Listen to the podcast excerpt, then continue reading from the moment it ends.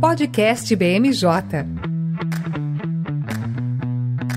Olá, olá, eu sou Raquel Alves, consultora em análise política na BMJ, e na edição dessa semana do podcast BMJ, nós decidimos que vamos tratar de um tema só, porque é um tema histórico, sem exagero.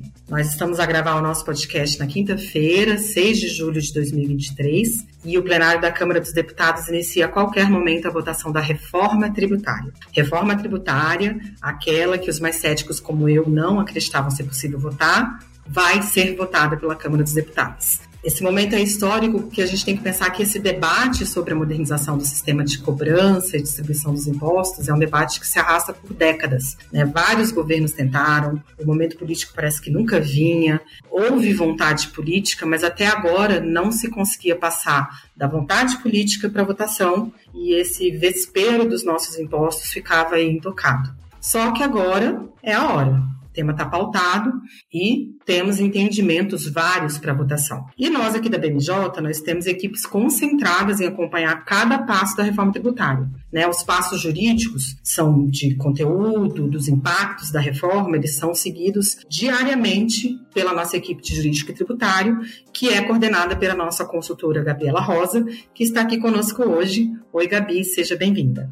Oi, Raquel, muito bom estar aqui para falar desse assunto tão importante. E os passos políticos, né, a forma, o, o regimento, é, o como fazer a votação acontecer toda a articulação para transformar tal vontade política em votos no plenário, tudo isso é acompanhado pela nossa equipe de legislativo, que está representada aqui hoje pela nossa consultora Letícia Mendes. Seja bem-vinda, Ledes. Olá, pessoal. É muito bom estar de volta, principalmente para discutir e trazer aqui para os nossos ouvintes os bastidores da reforma tributária. Obrigada, as duas. E, bom, só para puxar assim graveto para o meu lado, né? Nós do Núcleo de Inteligência e Análise Política, do qual eu faço parte, também acompanhamos a reforma tributária com toda atenção. Então, essa nossa conversa aqui, ela é para esmiuçar todos os ângulos, discutir todas essas todas as perspectivas, né, que a aprovação da reforma tributária abrem, tudo que se traz para o Brasil e para cada um de nós com a aprovação dessa, dessa reforma que é tão importante. Então, para começar, eu queria chamar aqui a Gabi e pedir, antes da gente começar a discutir conteúdo, avaliação política, próximos passos, eu queria que, que você, Gabi, como especialista em tributos que você é, que você fizesse uma avaliação para a gente da importância da aprovação da reforma tributária. Né? Parece uma coisa óbvia de se perguntar, mas o fato é, eu queria que você nos mostrasse a importância de, dessa modernização do nosso sistema tributário para os governos, para as empresas, para nós, trabalhadores e contribuintes, e também, se possível, para como o mundo vai ver o Brasil diante dessa modernização. Né? A gente ouve muito povo falar, ah, os investidores acham o Brasil um país muito complicado, porque o sistema tributário é muito confuso. Como que essa modernização, essa simplificação que se aproxima com a aprovação da reforma tributária pode mudar essa chave na nossa história? Bom, Raquel, a reforma tributária, ela faz o que o nome se propõe, né? Ela vai reformar completamente o sistema. E pegando aquela analogia mais próxima que o contribuinte consegue entender, a gente só reforma aquilo que está quebrado, que está precisando de reparos. E o nosso sistema, ele já está há muitos anos precisando de reparos. A verdade é que a gente tem tributos altamente complexos que levam muito tempo para serem recolhidos e tem um alto índice de erro possível. A verdade é que o brasileiro hoje ele recolhe tributo já esperando a multa que ele deve pagar, já provisionando as perdas que ele vai ter associada ao pagamento do imposto. Então, do ponto de vista dos empresários, a gente vai ter o pilar que é a simplificação do sistema. A gente está mudando de um cenário de cinco tributos, olhando apenas sobre consumo, indo para um cenário de dois tributos, que na verdade é um numa modalidade dual, e a tributação seletiva, que vem para situações bem específicas. Então, na prática, a gente está mudando de cinco para um e um outro específico. Isso já muda totalmente o viés da tributação. Outro aspecto que é muito importante para o empresário é que quando a gente tem a unificação, a gente tem também a redução de muitas exceções e complexidades que vêm ao longo dos anos. O nosso sistema, por causa das dificuldades de se reformar, é, criou uma espécie de estrutura, de prática, de criar exceções e normas que venham a melhorar o sistema e acabaram atrapalhando esse processo. O PIS e a COFINS, por exemplo, são contribuições que elas vêm sendo modificadas a partir de pequenas reformas incrementais na lei infraconstitucional que acabaram gerando tantas exceções que hoje a Receita emite todos os dias soluções de consulta esclarecendo como que eu aplico ou não o PIS e a COFINS. Então é um problema que aquele que aplica tem que corrigir todo dia e na verdade só aumenta o buraco. Agora, quando a gente olha do ponto de vista dos contribuintes, tem uma ausência total de clareza do que é pago em tributo. Isso é uma coisa que o governo tem falado muito e a gente acha que pode ser um discurso panfletário, mas essa é a verdade. Hoje é possível desafiar secretários da Fazenda nível estadual a quanto que se paga em ICMS para cada produto. Essa informação não é disponível porque ninguém tem. Os mais doutos especialistas do sistema tributário nacional não sabem me dizer quanto paga de imposto numa caneta. Então imagine todo o sistema. Então a população brasileira não tem a menor visibilidade de quanto se paga imposto. E é natural que as pessoas tenham muita desconfiança e achem que pagam uma carga muito grande, porque é uma carga alta que ninguém sabe quanto é. E por fim, do, contra, do ponto de vista internacional, a nossa situação ela é bem grave, porque a gente destoa da maior parte dos países, adotando padrões que são muito difíceis de serem replicados. Então, quando a gente faz operações multinacionais, nossos, nossos clientes têm muito esse perfil, a gente vê uma dificuldade muito grande de fazer a tradução entre os sistemas. Então, aquele que se situa a sua sede está, por exemplo, nos Estados Unidos, quando ele precisa fazer uma operação no Brasil, os times de diferentes localidades não conseguem se compreender. E uma mesma empresa que tem base é, num país que adota um IVA simplificado e tem cinco pessoas para recolher o tributo, no Brasil ela cria um departamento de mais de 100 pessoas. Então, isso mostra a complexidade da situação. A gente também ganha em adotar um modelo mais internacionalmente difundido, que é o caso do IVA, em termos de possibilidade de acessão ao CDE, porque hoje a nossa principal pendência associada a essa organização é que o nosso sistema tributário diverge muito das operações internacionais e não é possível adotar padrões modernos de tributação, como, por exemplo, tributar a tecnologia. A gente tem setores que não pagam imposto no Brasil por falha de não saber identificar se é mercadoria ou é serviço. E muitas vezes também pode acontecer o oposto, que é pagar duas vezes. Então, a tendência é que a gente acompanhe melhor os processos de modernização da economia, adotando um sistema mais simplificado e rente aos padrões internacionais. A importância da reforma está aí, em múltiplos setores. Ou seja, fala-se muito que a reforma tributária não é um tema popular, não é um tema que interessa é, que é de fácil compreensão, mas acho que você acabou de fazer um resumo muito sintético e muito preciso de que é um tema que interessa literalmente para todo mundo. Né? Então, que vem a reforma tributária. Eu estou conseguindo nem disfarçar a minha alegria com a votação desse tema. Então, eu queria pedir para você, Gabi, para que você, se você pudesse, assim, eu sei que é muito difícil fazer isso num podcast sem instrumentos visuais para mostrar para os nossos ouvintes, mas se você pudesse nos mostrar qual é a essência da nossa reforma, né? Você já meio começou aí mostrando, dizendo que são cinco tributos que vão ser reunidos em um de forma dual, mas se você puder nos dizer ponto a ponto os principais, as principais mudanças, sobretudo porque nas últimas 24 horas a gente viu que houve uma intensa negociação dentro do Congresso e vários pontos acabaram sendo alterados. Você consegue fazer esse desenho mínimo do que é preciso entender, conhecer da reforma tributária? Bom, realmente teve muita modificação recente, né, para atender principalmente os acordos que iam viabilizar a aprovação da reforma tributária, mas o que eu consigo antecipar é que o que mudou não mudou a estrutura daquilo que estava sendo proposto, né? Então, assim, já havia um consenso, já em, na PEC 110, lá no ano passado, de que a gente ia ter um IVA dual. Então, o IVA dual, né, basicamente, o que, que ele significa? Significa que a gente tem um imposto sobre valor agregado,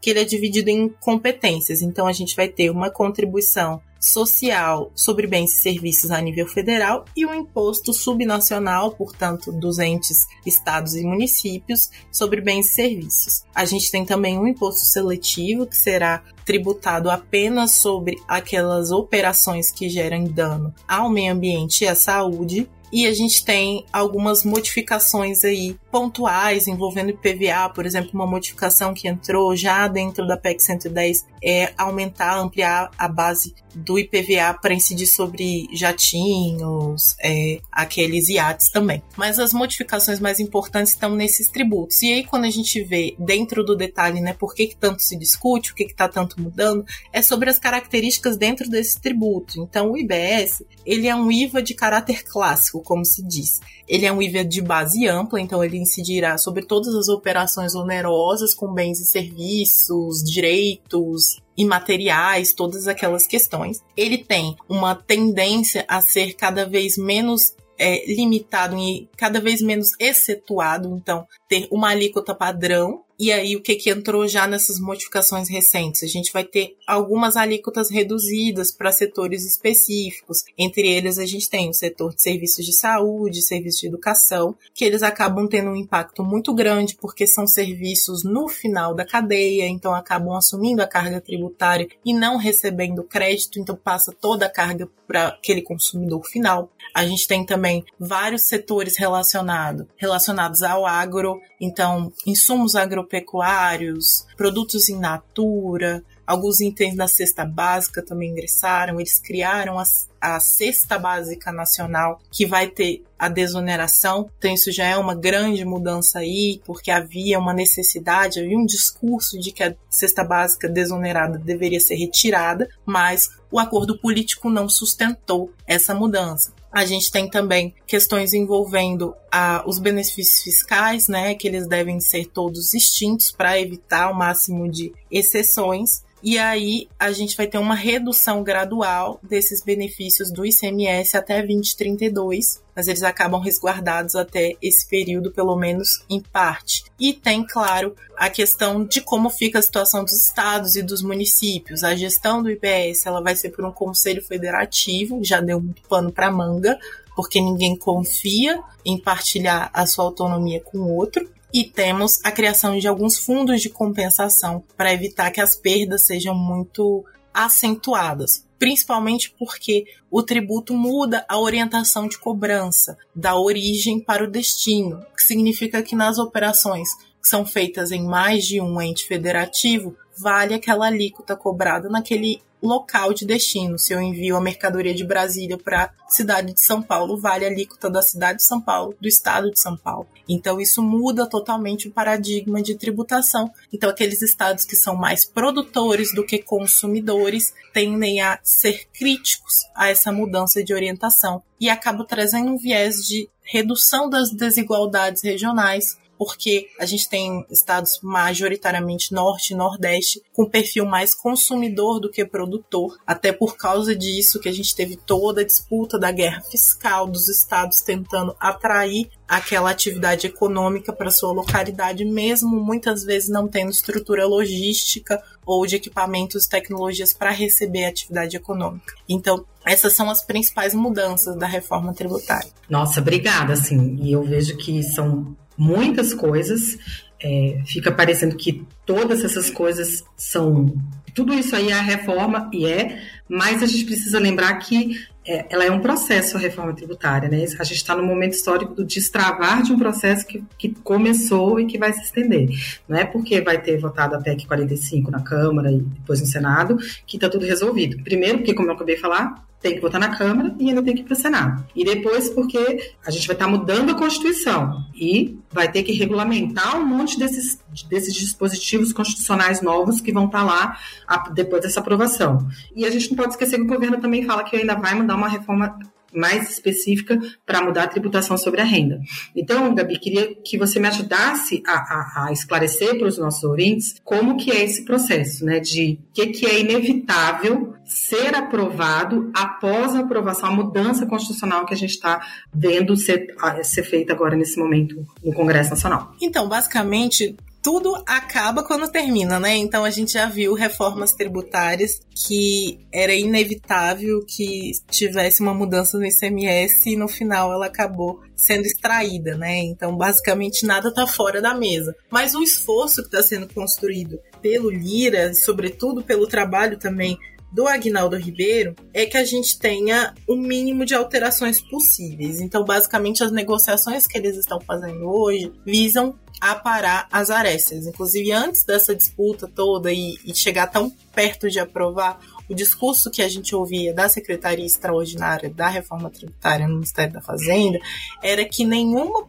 crítica que eles tinham recebido até aquele momento, que era muito pouco antes de começar a pauta, ela desnaturaria, ela modificaria absurdamente o conteúdo da reforma tributária, ou seja, tudo era compatível com uma negociação. E a gente pode ver que efetivamente foi isso que aconteceu, tanto que antes da gente ver o plenário começar a discutir a matéria, havia a expressão poderão ser reduzidas alíquotas e agora já está serão reduzidas as alíquotas a gente tinha é, cooperativas que não teriam um regime específico de tributação, agora entraram.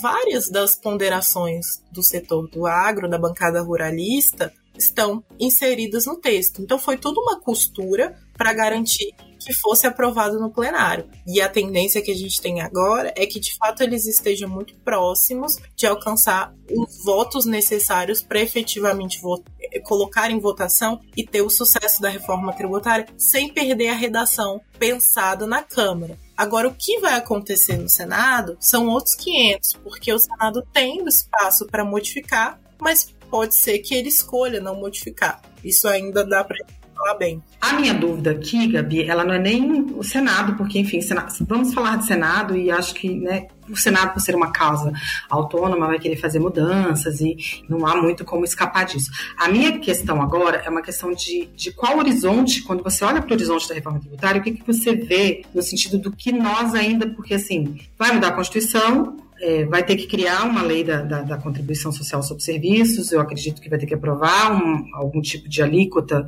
padrão para o IBS, e essas coisas todas passam pelo Congresso. Então, assim, a, a, minha, a minha dúvida aqui, que eu queria que você nos ajudasse a esclarecer, é por quanto tempo nós estaremos aqui a discutir mudanças, né, aprovação de novas leis decorrentes da aprovação dessa PEC que a gente está vendo ser discutida agora. A gente vai, com certeza, discutir, ter é, reforma tributária ainda em 2023, certamente em 2024, tem um período de transição. Então, eu queria entender, assim, é, o prazo de transição para que as coisas entrem em vigor, ele por si só ele impõe que seja qual for a lei complementar que tenha que ser votada, tenha que ser votada antes desse prazo de transição né, se tornar real. Então, qual é o horizonte que quando você está acompanhando a votação e que sabe que essa não é a única votação a ser realizada, vê quando você pensa na reforma tributária. A gente vai ficar aqui mais dois, três anos falando das consequências do que a gente está enfrentando hoje? Provavelmente mais anos, sim. Isso é, é uma questão que vai delongar ainda muita pauta política. É, eu costumo falar, inclusive, para muitos dos nossos nossos clientes, nossos interlocutores, que se a gente está preocupado hoje, a gente tem que esperar o que, que vai vir na lei complementar. Porque tem muito pouca margem do que a gente consegue fazer na Constituição. E é para ser assim é para a Constituição tratar um mínimo de assuntos possíveis, porque se fica específico demais, o rito de alterar a Constituição é muito difícil. Então, a gente teve um sistema que foi enviado em moldura. Basicamente, todo mundo fez ali uma moldura. E aí a gente vai adaptar cada situação naquilo que a moldura permite. Mas ela tem uma limitação. A lei complementar, ela vai vir para efetivamente dizer concretamente como vai ser pago, quanto vai ser pago, quem vai pagar, em que situações e modelos que vão ser pagos. Então, a gente acaba tendo uma herança muito grande de questões que devem vir numa lei complementar. Se a gente for olhar cada um dos itens que falam que a lei complementar irá dispor sobre algum aspecto, a gente pega para mais de 20 itens, mais de 20 dispositivos. Então a lei complementar ela tem muita coisa a se fazer. Eu já ouvi inclusive de tributaristas dizendo que é melhor só refazer o Código Tributário Nacional, porque aí a gente já pega logo e, e regulamenta tudo. Mas a verdade é que não é essa a ambição que o governo tem. O governo tem uma ambição de mandar uma lei complementar enxuta e modificar detalhes a nível de lei ordinária, no que for compatível, e a nível de norma infralegal também, no que for compatível. Então a gente tem as instruções normativas da Receita, enfim. Vai ser um mundo que vai ter que descer para uma coisa nova subir. Porque todos esses dispositivos que eu falei, todas essas leis, solução de consulta todo dia, mais de 5 mil leis por dia, estado, município, tudo isso vai ter que ser revogado e criar uma coisa completamente nova. Então, eu pego para mais do que dois, três anos, porque formalmente o que está escrito no texto? Uma regulamentação. Ela tem que ir, eles não falam exatamente a data da regulamentação, mas o governo está falando de que 1 de fevereiro de 2024 estará no Congresso. Aí, 2025, a gente já vai ter a possibilidade de cobrar alguns tributos e 2027 já é para CBS, já está rodando 100%, já é para o IPI já está zerado, já é para a transição do IBS ter começado, porque na, na regra atual já fala do IBS ser cobrado aos poucos. Então, para que tudo isso aconteça, a regulamentação tem que vir aí 2024 estourando 2025. Mas o tempo do Congresso não é o tempo do governo. Então, o Congresso pode levar muito mais tempo, pode acontecer, porque não é inédito, de uma lei complementar não ser aprovada, e aí a gente vai ter que ver outros instrumentos regulamentando essa matéria. Pode ser que nesse decorrer uma nova PEC surja para mudar aspectos do texto para aqueles que não ficaram satisfeitos, também não seria inédito. Então, todos esses detalhes podem acontecer. É, a verdade é que a gente já ouviu da secretaria que eles esperam entregar a pasta. Eles não querem continuar como secretaria, é secretaria extraordinária. Então, eles querem deixar esse caráter de secretaria e deixar a questão evoluir naturalmente encerrar o trabalho com a lei complementar. Mas é possível que nem isso eles consigam entregar. E eu sei que a vontade política do Bernard de continuar no governo não é uma vontade muito extensa. Então é possível que o API também canse desse processo e lave as mãos. Tem muita incerteza associada e é normal que os parlamentares fiquem com medo dos próximos passos. Nossa, que cenário desafiador, hein, Gabi? Mas, enfim, já que o cenário para frente ainda é tão incerto, vamos tentar falar do que pelo menos parece estar tá certo? E aí vou chamar a Letícia aqui para nosso debate. Queria que você, Letícia, que está lá junto com a sua equipe, né, legislativo da BMJ, as abelhas operárias todo dia lá no Congresso, conversando com a classe política. Queria que você nos contasse, né, do bastidor dessa construção para essa votação, essa, essa ideia, né, do Lira de sessão todo dia, de inicialmente propor uma super pauta, de vou votar a reforma tributária, não vou votar o CARF. Conta pra gente, porque eu queria entender toda essa construção, porque eu tenho uma dúvida que é bem genuína, né? A gente está falando de uma PEC que tem que ser votada em dois turnos e os prazos de entre turnos tem lá um prazo aqui, um prazo ali, e estamos nos aproximando do final da semana, estamos nos aproximando do que seria o período do recesso parlamentar. Quando que a gente vota esse segundo turno? É, Raquel, essa é uma pergunta de um milhão de dólares mesmo para essa semana. Acho que igual quando a gente tava, no início sempre ponderou de que ah, a gente há mais de 30 anos a gente escuta vamos voltar à reforma tributária. Ontem, quando eu vi o Agnaldo lendo o parecer dele, eu mesmo não estava acreditando que esse momento estava sendo vivenciado pelo parlamento, né? Porque quanto tempo a gente tem discutido esse tema e agora vamos observar, não, hoje a reforma tributária vai. Eu acho que é, é, indispensável não mencionar o nome do Lira, né? Porque, querendo ou não, é, eu acho que nas nossas análises aqui sempre ponderou de que votar a reforma nesse primeiro semestre era um cenário muito otimista. Porque a gente uhum. sabe que é um tema que tem muitas arestas a serem definidas, são muitos atores políticos envolvidos, mas ele, quando formulou ali o grupo de trabalho em meados de março, ele falou: primeiro semestre vamos voltar à reforma tributária. Eu acho que ele quis trazer à tona de fato, né, essa, querendo ou não, esse, esse protagonismo que ele tem. E desde o início do ano ele tem colocado isso à tona, então ele quer só reafirmar, mas vamos voltar algumas casinhas para explicar o cenário dessa semana. Na semana passada, quando ele falou que ia convocar sessões de segunda a sexta-feira, sendo obrigatoriamente a presença dos parlamentares em Brasília, ou seja, não haveria necessidade, não seria, não estava sendo observado, né, aquela questão do sistema de liberação remota, os parlamentares podendo votar dos seus estados ali pelo aplicativo Flag que eles utilizam. Então, de fato, ele queria todo mundo aqui em Brasília de segunda a sexta-feira para que todo mundo estivesse focado em discutir reforma tributária, pele do CARF e arcabouço. Mas qual era o plano inicial? O plano inicial era que, todo, que fosse discutido primeiramente pele do CARF, porque pele do CARF tinha audiência constitucional e era uma das principais prioridades do governo, depois votar arcabouço e, por fim, que fosse discutida a reforma tributária. Mas a gente sabe que o jogo político, ele possui né, várias...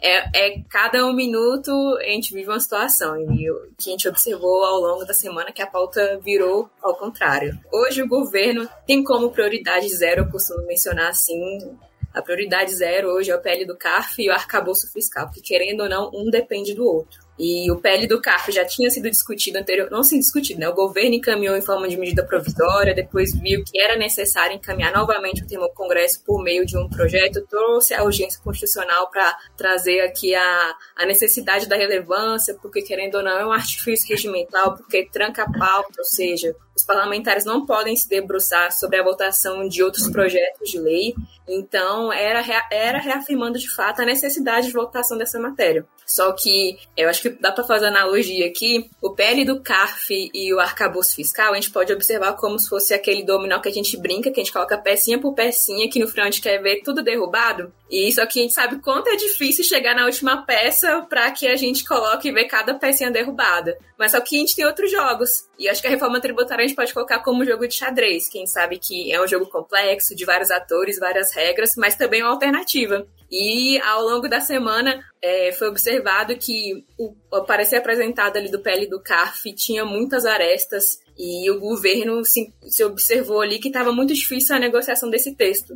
E o arcabouço também tinha muitas outras questões a serem resolvidas, e como um projeto depende do outro, acaba que ficou uma discussão travada. E o Lira observando todo esse movimento político, já que a gente não tem acordo para votar pele do CARF e também não temos acordo para votar arcabouço, vamos colocar à tona a reforma tributária, que era aquilo que ele sempre quis e estava reafirmando a todo momento, desde o início do ano, que era uma das principais prioridades dele. Então, tendo em vista todo esse movimento, a reforma tributária, né, teve essa, essa virada de chave e se tornou a protagonista dessa semana. Cheque mate do Lira, né?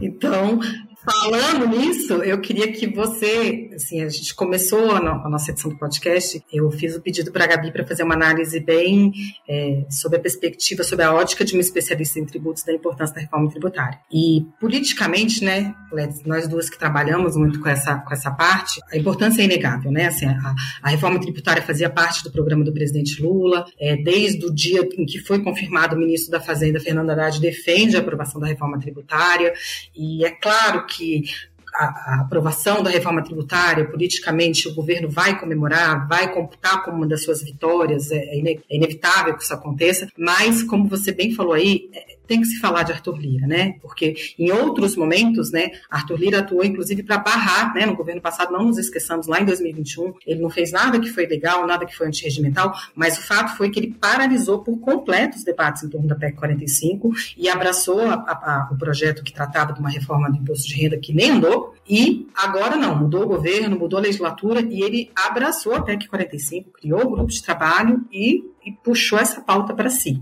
Eu vejo o empenho do governo federal em fazer aprovar, criou uma secretária extraordinária, e, e é inegável todo esse esforço, mas não tem como não reconhecer que sem a atuação direta do presidente da Câmara, essa pauta ia estar ainda no lugar da vontade política, né? Então eu queria que primeiro você, se você discordar de mim, claro, por favor, manifeste-se, mas eu queria que você fizesse uma, uma avaliação sua de quem está lá no legislativo todo dia nesse sentido, e, e, vou te fazer uma provocação, né? Como bem explicou aqui Gabi, é, vamos continuar discutindo reforma tributária, né? Porque tem leis complementares que precisam ser votadas. Eu queria que você me dissesse se você vê essa vontade do, do, Lira de continuar nesse processo, abraçando a pauta reforma tributária, como ele abraçou agora nesse primeiro semestre, ou se a gente tem um risco aí de Fernando Haddad daqui a pouco ver o Lira lavar as mãos e falar, ó, oh, aprovei a PEC 45, agora a luta é tua. Você vê algum tipo de, de risco mínimo disso, ou não? A gente vai ter aí nesse um ano e meio, pelo menos, né, esse, que falta do mandato do presidente Lira no comando da Câmara, ele com esse compromisso com a reforma tributária até o fim? quando o Lira chegou esse ano e foi reeleito né, como presidente, com a votação mais que expressiva dentro da casa, ele já, a gente observava o tamanho que ia ser esses dois anos, que vão ser, que estão sendo, na verdade, esses dois anos que ele vai estar tá aí, né, finalizando seu mandato em frente à Câmara dos Deputados ali como presidente da casa. Importante destacar isso como presidente da casa, porque regimentalmente ele não pode né, ser reconduzido, mas porque né, desse, da gente observar esse avanço em torno da PEC 45. Acho que todo presidente, ao longo do presidente da Câmara dos Deputados, a gente sempre observa o, ali a, o mandato dele em torno de uma grande pauta. É inegável que a gente observa Rodrigo Maia e faz esse paralelo dele em relação à reforma da Previdência. A gente sempre associa ele à reforma da Previdência. Ele que trouxe toda a articulação política para que aquele que texto passasse. Eu acho que o Arthur Lira agora ele observa o tamanho da importância da pauta que afeta diversos setores da sociedade e tem um impacto muito grande. Então, é, ser esse principal vetor que vai canalizar todas as forças em torno do parlamento em relação ao tema que a gente vem discutindo há décadas, é, ele sabe do peso desse protagonismo. Então, ele sabe muito bem ter essas viradas de chave e aproveitar o momento. Então, a gente sabe que também início de governo, primeiro ano é um ano que a gente quer tocar todas as pautas. Então, querendo ou não, é um cenário muito importante, um cenário ali para a gente poder o governo tem como prioridade a reforma tributária, não é a prioridade zero, como eu mencionei, mas é prioridade. Então, por que não aproveitar o momento de que, já que o parlamento também quer aprovar uma reforma tributária, o governo também tem o ímpeto de querer aprovar um texto de reforma tributária, por que não a gente não aproveitar esse momento? E ele aproveitar todo o capital político dele dentro da própria casa, que ele construiu, então ele tem, quer enfatizar tudo isso, só que ele sempre tem traga à tona que não é uma pauta do parlamento, não é uma pauta do, do executivo, é uma pauta para o país. Só que a gente sabe também que o sistema tributário é muito complexo. A Gabi mencionou aqui, a gente não sabe como é que a gente paga o imposto de uma caneta e o cidadão lá na ponta, de fato, ele não sabe. Então, quem sabe, ele quer trazer à tona de que, ah, vamos né, trazer para o cidadão aqui um cenário melhor e a gente sabe que a política é feita de narrativas. Então, ele tem afirmado isso é, ao longo dessa semana, não só dessa semana, mas desde quando ele assumiu ali a a presidência da casa. E ontem, quando ele estava ao longo da sessão, a gente observar, observou que teve uma questão de ordem ali do, da oposição reafirmando, pedindo mais tempo para ser discutido, e ele falou que a Câmara já está com prazo de discussão extremada. Já foram lá, quando teve a comissão especial, teve mais de 100 sessões e que a PEC esteve lá sendo discutida, ultrapassando o prazo regimental, que são de 40 sessões. Teve o grupo de trabalho, que foi ali também, né? Teve um, um tempo de maturação ali, de dar discussões. E agora, e o próprio parlamento, se a gente observar como um todo, né? De todo o histórico de tramitação da PEC, do tema em si. Então, por que não não sei o momento agora de discussão dessa temática. Se não for agora, a gente vai esperar até quando? Mais 30 anos? É isso que ele tem reafirmado, de que o tema já está maduro, a gente observa que o executivo também tem seu interesse, e, e para votar a gente sabe que são uns artifícios aqui, tem que, querendo ou não, é, construir um parecer que seja minimamente, né, que tenha um, um apoio, porque a gente está falando de uma PEC, são 308, 308 votos em dois turnos, então a gente necessita de fato de um coro robusto e querendo ou não, isso reafirma também o poder dele mais uma vez dentro da casa e demonstra até para o próprio governo que ele tem a capacidade de estar tá articulando a agenda, de estar articulando qualquer tipo de pauta, porque quem aprova a PEC aprova qualquer coisa, né? Só uma coisa que eu queria adicionar também nesse fator Lira, que é um fator que eu acho muito curioso nessa história toda. Se a gente for olhar o histórico do Lira, Lira é um deputado antiquíssimo, né? Ele é um daqueles deputados instituição da Câmara. Ele não tem histórico algum com a pauta tributária, né? Lira nunca foi uma referência de assuntos de agenda econômica. Ele já pegou relatorias emblemáticas, inclusive foi relator da CTMF uma vez. Então ele, ele tem uma, uma ambientação no tema, mas não é a pauta dele. O Lira é empresário voltado para o agro, mas também não é a pauta dele acaba que o Lira, a principal pauta dele é a articulação política, né? Ele é um desses deputados de articulação cujo objetivo é fazer articulação. E na reforma tributária, ele já teve esse papel vacilante, como trouxe a Raquel, de duas posições, e abraçou a reforma do imposto de renda e agora do consumo, mas ele nunca trouxe um discurso social. Ele não tem nele essa questão de discurso social, de panfletar, de ah, não, isso é o melhor para o Brasil. Ele tem um discurso bem institucional associado à reforma tributária. E quando ele traz que o debate foi extenso, né? A verdade é que o Lira está usando os artifícios que ele tem para avançar, né, com a discussão política, porque quando a gente vai olhar criticamente esse processo recente da reforma tributária, houve muito pouco espaço para efetivo debate, né? É, eu, eu, eu falo bem, mas também faço essa crítica. O espaço de debate ele aconteceu nas legislaturas anteriores, então toda aquela renovação que a gente viu no Congresso, ele não se deu. Na última legislatura não aconteceu a contento também essa discussão de debate da reforma tributária. Então, a gente acaba tendo uma limitação muito grande das participações dos deputados, porque nesse grupo de trabalho foi o grupo dos amigos do Lira. E aí não teve a composição paritária de partidos, não teve a composição de bancadas regionais, por exemplo, não tinha ninguém do Sul, Teve uma mulher que entrou depois, que foi a Tabata Amaral, que foi uma pressão muito, muito importante que foi feita pela bancada feminina. Então, essa preocupação de dar luz ao debate foi bem pouco reduzida. Também não teve espaço para apresentação de emendas. A, a Letícia sabe melhor do que eu a dificuldade que é apresentar um destaque então, todo esse processo de criação democrática que o Lira diz que teve, ele, enquanto liderança, não assegurou propriamente dito. Então, ele está conduzindo a passos muito rápidos, porque ele, como analista histórico que é, ele sabe muito bem que não avança com excesso de debate. A reforma tributária é um tema que todo mundo sempre vai ter uma opinião, sempre vai ter um aspecto que vai concordar ou discordar. Então, quanto menos as pessoas tiverem tempo para pensar demais, mais chance tem de avançar. É por isso que o Agnaldo Ribeiro entrega um parecer de 142 páginas 10 horas da noite e lê até 11 e meia da noite. Quem estava acompanhando isso tinha muita fibra moral para acompanhar esse tema, mas não tinha muita condição de ter opiniões técnicas.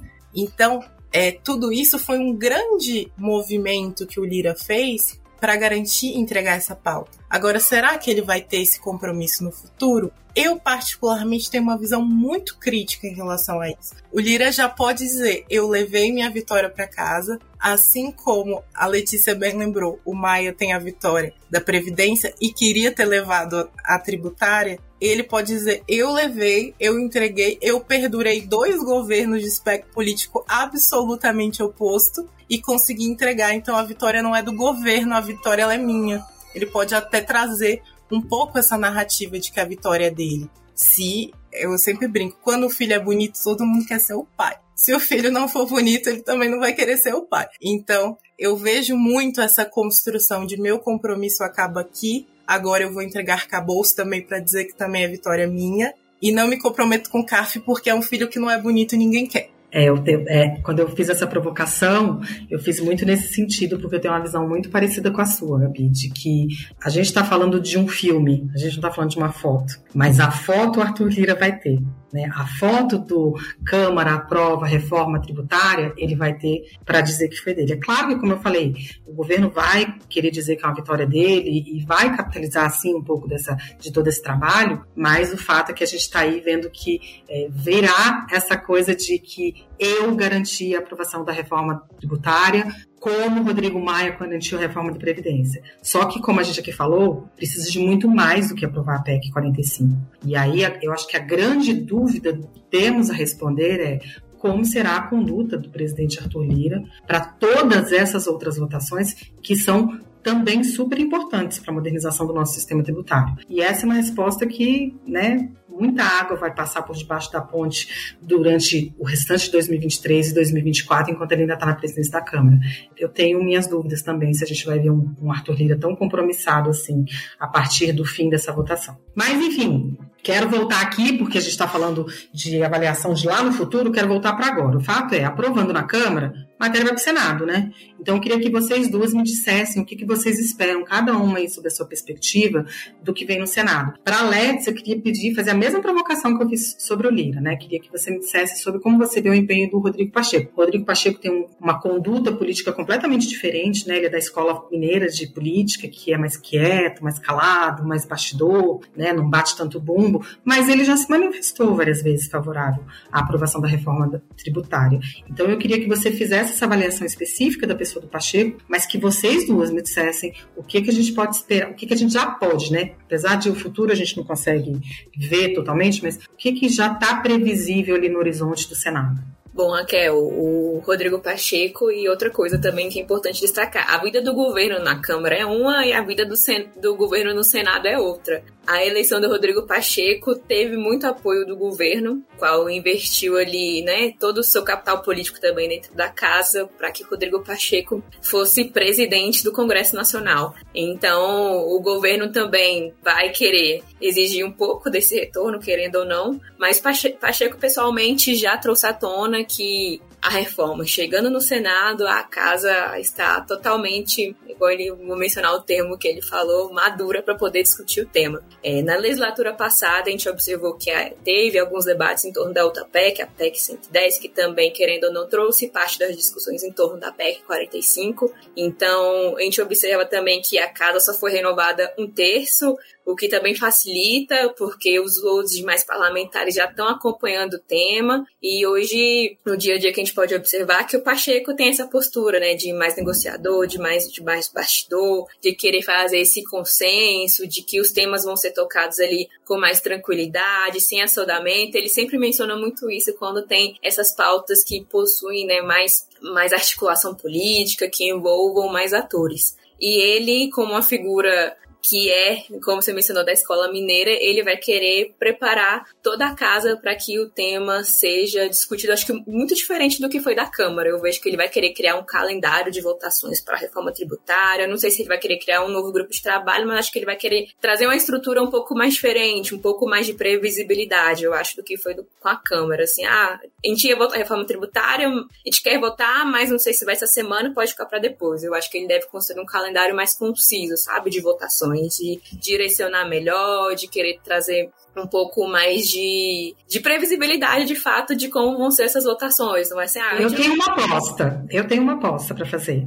Eu acho que ele vai seguir a escola Renan Calheiros na presidência da Câmara, vai sentar com os líderes, fechar um calendário especial, mas a proposta vai seguir o trâmite bonitinho, vai passar pela CCJ para depois o plenário. Eu, eu faria essa aposta. E ele é um parlamentar muito regimentalista também, do direito, conhece muito bem as regras da casa. Então ele vai querer construir um acordo para que tudo ocorra da melhor forma, até para não, não, ter nenhum tipo depois, né, de, de abertura, de questionamento. Então ele vai querer construir tudo da melhor forma. Eu acho que até o Arthur Lira essa semana falou que já tem certeza que o Senado vai querer modificar o texto. E os senadores também vão querer trazer né, sua opinião, afinal também eles representam os estados e os principais atores que são afetados pelo texto. Então a gente observa assim que o Pacheco tem essa postura mais comedida e ele vai querer trazer esse, esse calendário de mais previsibilidade. Não sei se logo no retorno do recesso parlamentar se isso vai acontecer, porque querendo ou não vão ter outras pautas que vão estar circulando mas eu acho que ele já vai querer suscitar ali nesse início o tema para que isso avance, eu acho que até o final do ano. Se vai ser um mês, eu acho que não vai ser igual foi na Câmara, menos ali de três meses para a reforma ser aprovada. Mas eu acho que até o final do ano ele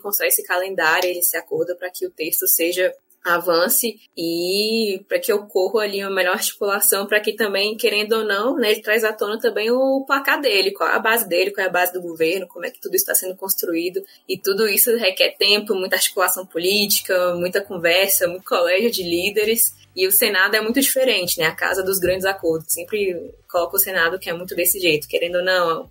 É, existem menos representantes, mas a robustez dele é, é, é muito evidente. Então, a gente observa que vai ser uma discussão um pouco mais diferente. Hoje, também mais cedo, a gente pôde observar o Rogério Marinho falando de que vai querer mais tempo, a oposição também vai querer jogar, e a oposição possui um número também muito importante dentro da casa. Então, como que vão ser controlados todo, todos esses aspectos? Mas é, é um jogo muito diferente, é um jogo muito mais comedido, muito do que é a Câmara dos Deputados, até pela própria postura institucional da casa, né? Pelo que a casa representa para a sociedade. Sim, sim. E você, Gabi, qual a sua aposta do ponto de vista de conteúdo?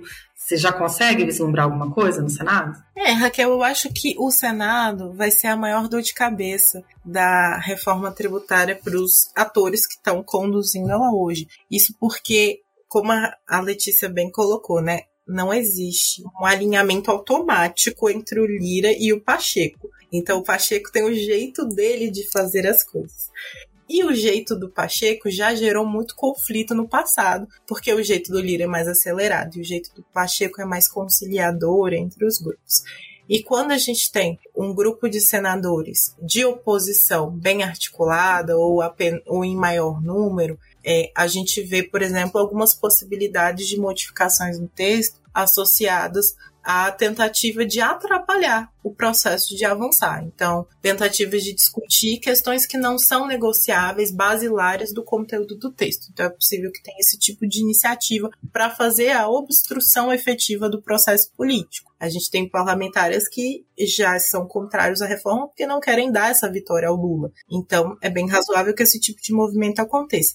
Outro aspecto que vem ganhando corpo dentro do Senado é que os municípios eles não são atores concordantes ou favoráveis ao texto da reforma tributária que a gente tem hoje. A gente tem três principais entidades representando os municípios: a CNM, que em geral é sempre muito favorável a tudo, a FNP, que é a Frente Nacional dos Prefeitos, e a BRASF, que é a Associação dos Secretários Representantes das Capitais. Essas duas últimas entidades estão aqueles municípios que têm maior poder econômico, maior influência econômica. Esses municípios têm muitas críticas a essa reforma tributária porque eles têm uma arrecadação vultuosa associada ao ISS e não querem ver o ISS entrando no bolo de um único imposto, que eles temem que os estados saturem a sua base, que os estados ganhem a arrecadação e eles fiquem reféns do repasse estadual. Então a gente está falando aqui de capitais como Rio de Janeiro, são Paulo, que conseguiriam se sustentar a despeito dos municípios do estado que não conseguem. Então, eles fazem movimentações para atrapalhar a reforma tributária. Uma delas é o movimento Simplifica Já, que é um movimento defendido por tributaristas muito relevantes e também defendido por essas entidades, que aposta na PEC 46 de 2022, de autoria do senador Oriovisto. Essa PEC e esse projeto fala que o Brasil precisa de uma revisão no sistema tributário, não uma reforma. Que o ICMS é bom, já é um IVA, mas tem que melhorar um pouco, tem que ter reformas nele. Então, eles preservam o ICMS e o ISS em legislações únicas para cada, com ajustes nessas tributações. E aí os entes federativos que recebem muito com esses tributos hoje não perdem muita coisa. Então esse movimento tem feito muito barulho no Senado, o senador Oriovisto tem uma relevância também, então ele tem feito esse barulho e tende a querer atrapalhar o desenho da reforma tributária que vai receber, que vai chegar para o para o Senado. Então, de conteúdo, a gente pode ver algumas iniciativas tentando, de alguma forma, manter o ISS aí, tirar ele do IBS. Então, isso é um risco que pode acontecer. Hoje não é um movimento tão expressivo, a força deles não é muito grande, mas eles têm focado a atuação no Senado, pensando justamente nisso. A Câmara a gente não tem como ganhar, mas o Senado é menor, tem menos agentes e a gente pode mobilizá-los nesse sentido. Então, é uma possibilidade de alteração. Mas eu acredito que o maior risco no Senado é o tempo. Hoje eu diria isso. Qual é o maior problema que o Senado pode trazer para a reforma? o tempo. Se o Senado mudar muito e deixar para depois, como a Letícia falou, pode não ser a prioridade 1 um na pauta logo depois do recesso. Digamos que o Senado deixe para setembro. Leva setembro e outubro inteiro toda aquela questão de negociação, de participação democrática, audiências públicas, vai para a CCJ. Novembro tá começando a votar para tentar um acordo para ir para o plenário e deixar na boca de dezembro as coisas para acontecerem. Se a gente tiver que passar por um, uma semana de esforço concentrado, como a gente teve hoje na Câmara, como a gente está vivendo essa semana na Câmara, não sei se o Pacheco tem o jogo de cintura para garantir esse tipo de entrega que o Lira está fazendo. E aí pode ser que ele não consiga entregar um texto até o final do ano, e se ele entregar, pode ser que ele entregue muito perto do final do recesso, para voltar para a Câmara e é ter que ficar como discussão de 2024. E se isso acontece, além de ter que atualizar toda a regra de transição que ela considera 2023 finalizado, tem também a perda de interesse político, porque 2024 é um ano que já começa a passar do relógio de viabilidade de aprovação de grandes reformas. Então fica aquela pressão. Logo depois que voltar a começar o ano legislativo, a gente vai ter que aprovar e as coisas vão caminhando. Então, o Senado tem que trabalhar com uma devolutiva rápida para a Câmara poder passar por todo esse processo e terminar a votação. Ou seja, o relógio está correndo, nós estamos correndo contra o tempo e certamente nós vamos voltar aqui ao nosso podcast BMJ para discutir esse desenrolar no Senado e as próximos, os próximos passos da reforma tributária. Eu queria agradecer, Gabi, Letícia, por essa participação, por esse podcast de hoje. A conversa foi adorável, gostei, foi uma conversa muito profunda e chamá-la para as próximas edições, porque certamente vamos estar aqui discutindo isso. Para os nossos ouvintes, eu quero agradecer a nossa audiência e todo mundo já sabe, mas nunca, nunca é demais repetir, né? Quem quiser saber mais sobre reforma tributária, sobre todo essa, esse debate a respeito da modernização do nosso sistema tributário, que só está começando, por favor, continue de olho nas redes da BMJ. Até uma próxima edição.